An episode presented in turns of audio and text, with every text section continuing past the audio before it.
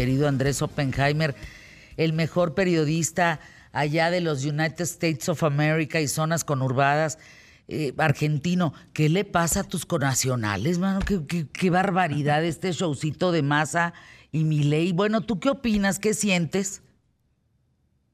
Hola, Fernanda, gusto en saludarte. Bueno, eh, esto fue la primera vuelta, no fue la final. La final va a ser fines de noviembre, la segunda vuelta, pero fue una enorme sorpresa, Fernanda, porque nadie pensaba que el candidato oficial eh, ganara esta elección. ninguno de los grandes encuestadores previno esto.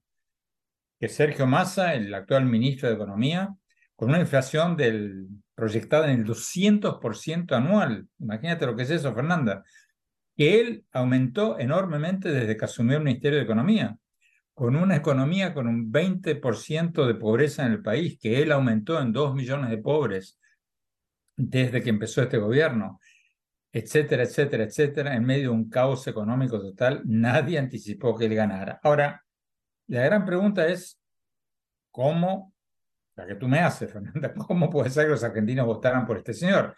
Bueno, la respuesta es relativamente sencilla. Es una combinación de enormes subsidios estatales en los meses anteriores a la elección. Estaban prácticamente regalando con descuentos enormes todo tipo de electrodomésticos. El gobierno dio eh, exenciones impositivas, aumentó los bonos para millones y millones de personas.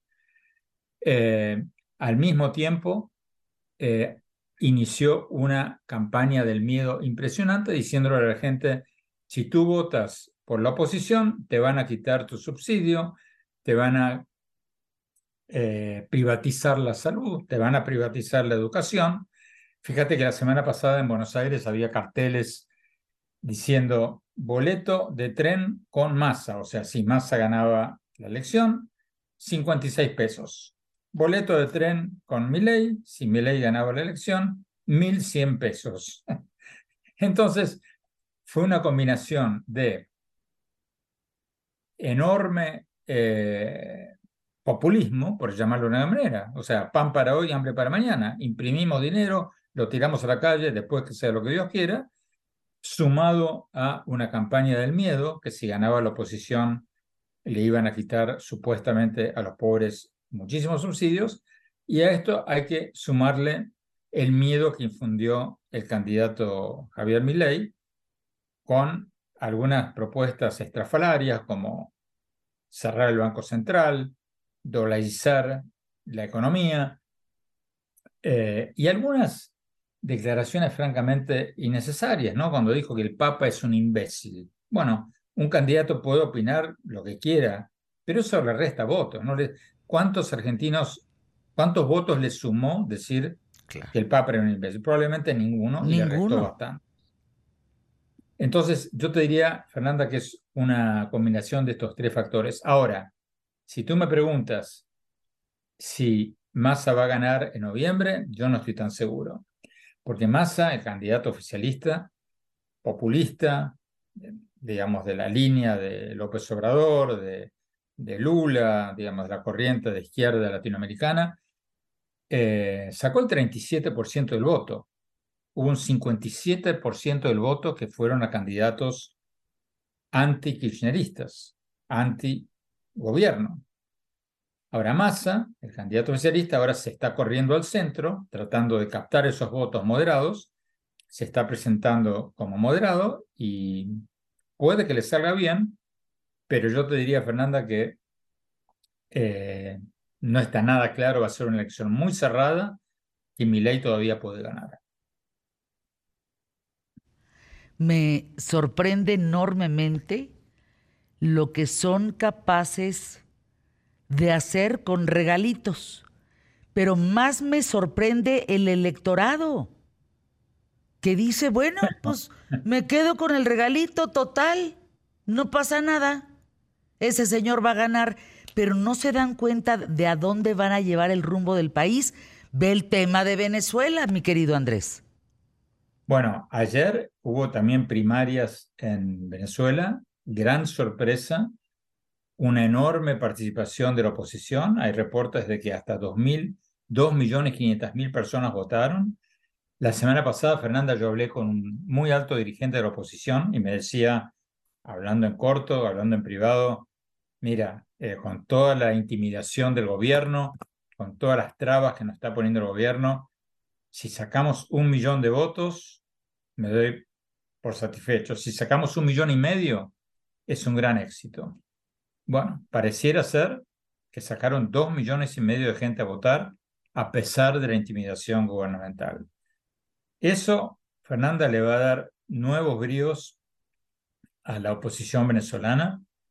Eh, María Corina Machado, que es la opositora más aguerrida, digamos, ganó con el más del 90% del voto estas primarias organizadas por la oposición, pero la dictadura de Maduro no le permite competir.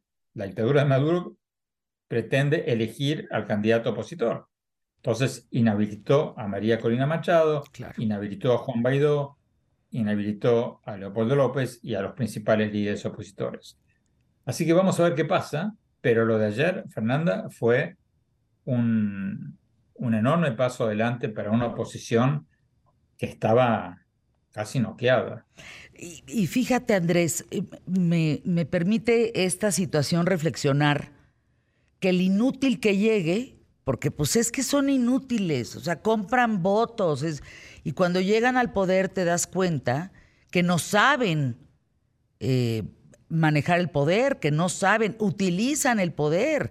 Ve la fotografía de Maduro en México. Es indignante, eso no es México. Ese es su pequeño foro de Sao Paulo y alégale.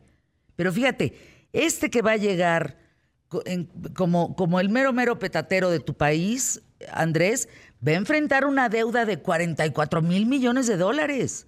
Estás hablando que esta deuda es contraída con el Fondo Monetario Internacional, hay que recordarlo, en el 2018. ¿Cómo le van a hacer? vamos a ver, vamos a ver si llega porque viene a segunda vuelta, vamos a ver si llega. Yo no estoy tan seguro, puede ser, puede ser que gane, pero va a ser una elección muy, pero muy cerrada. Y si gana Massa, si gana el candidato oficialista, entonces, como tú insinuaste al empezar esta conversación, Fernanda, Argentina no sería un caso político, sería un caso psiquiátrico.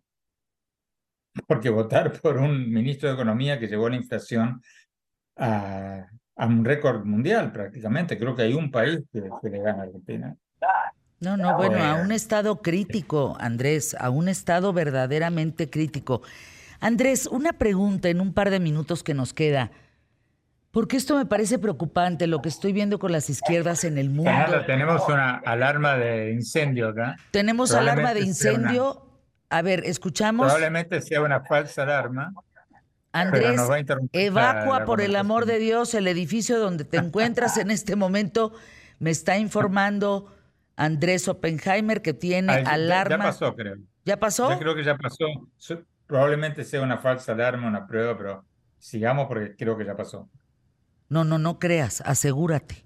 O sea, espérate. No, no, sí, por ahora, no, no, por ahora. Bueno, la pregunta en vía de que sea una falsa alarma de incendio en donde tú vives, se acaban los países con tanto inútil, con tanta corrupción, con tanta gente de izquierda que está llevando de veras al fracaso absoluto a las economías. ¿Se acaban los países, Andrés? No, ningún país se acaba. Mira Venezuela, récord mundial de, todo, todo lo malo, y ahí está. La gente se va, se fueron 8 millones de venezolanos, eh, una gran parte de, la clase media del país. Mira Cuba, hace 60 años donde está. Los países no sacaba, sacaba la prosperidad de los países, sacaba la vida democrática de los países. Pero los países no, no sacaban. Y lo que pasó hoy en Venezuela me da esperanzas de que estas situaciones son reversibles y que los países recuperan la democracia y la prosperidad porque, Fernanda, o sea, no hay que ser un cientista político. Tú mira donde, mira cómo vive la gente de Cuba. Si, si el régimen de Cuba, si la dictadura cubana fuera tan buena, ¿por qué no se animan a hacer elecciones? Si la dictadura cubana fuera tan buena, o la venezolana, o la nicaragüense, ¿Por qué no se animan a hacer elecciones libres? ¿A qué le tienen miedo? Y si fueran tan populares, ¿por qué se va la gente? ¿Por qué se van millones de personas de Venezuela? O sea, es sentido común, no hay que ser un economista de gran vuelo para darse cuenta. Andrés, te agradezco. Próximo lunes contigo aquí en ¿Qué tal Fernanda? Andrés Oppenheimer, quien por cierto en 15 segundos me paro, señor periodista. Qué gran trabajo hizo usted en su libro Cómo salir del pozo, que es el más vendido en Amazon. Si tú no lo has leído, chinchine, porque de verdad no, no se imaginan el trabajo que hizo este hombre en el mundo para entender por qué empiezan a surgir los ministerios de la felicidad y del bienestar. Gran tema, ¿eh? Felicidades Andrés, anuncios QTF, regresamos, quédate aquí en ¿Qué tal Fernanda?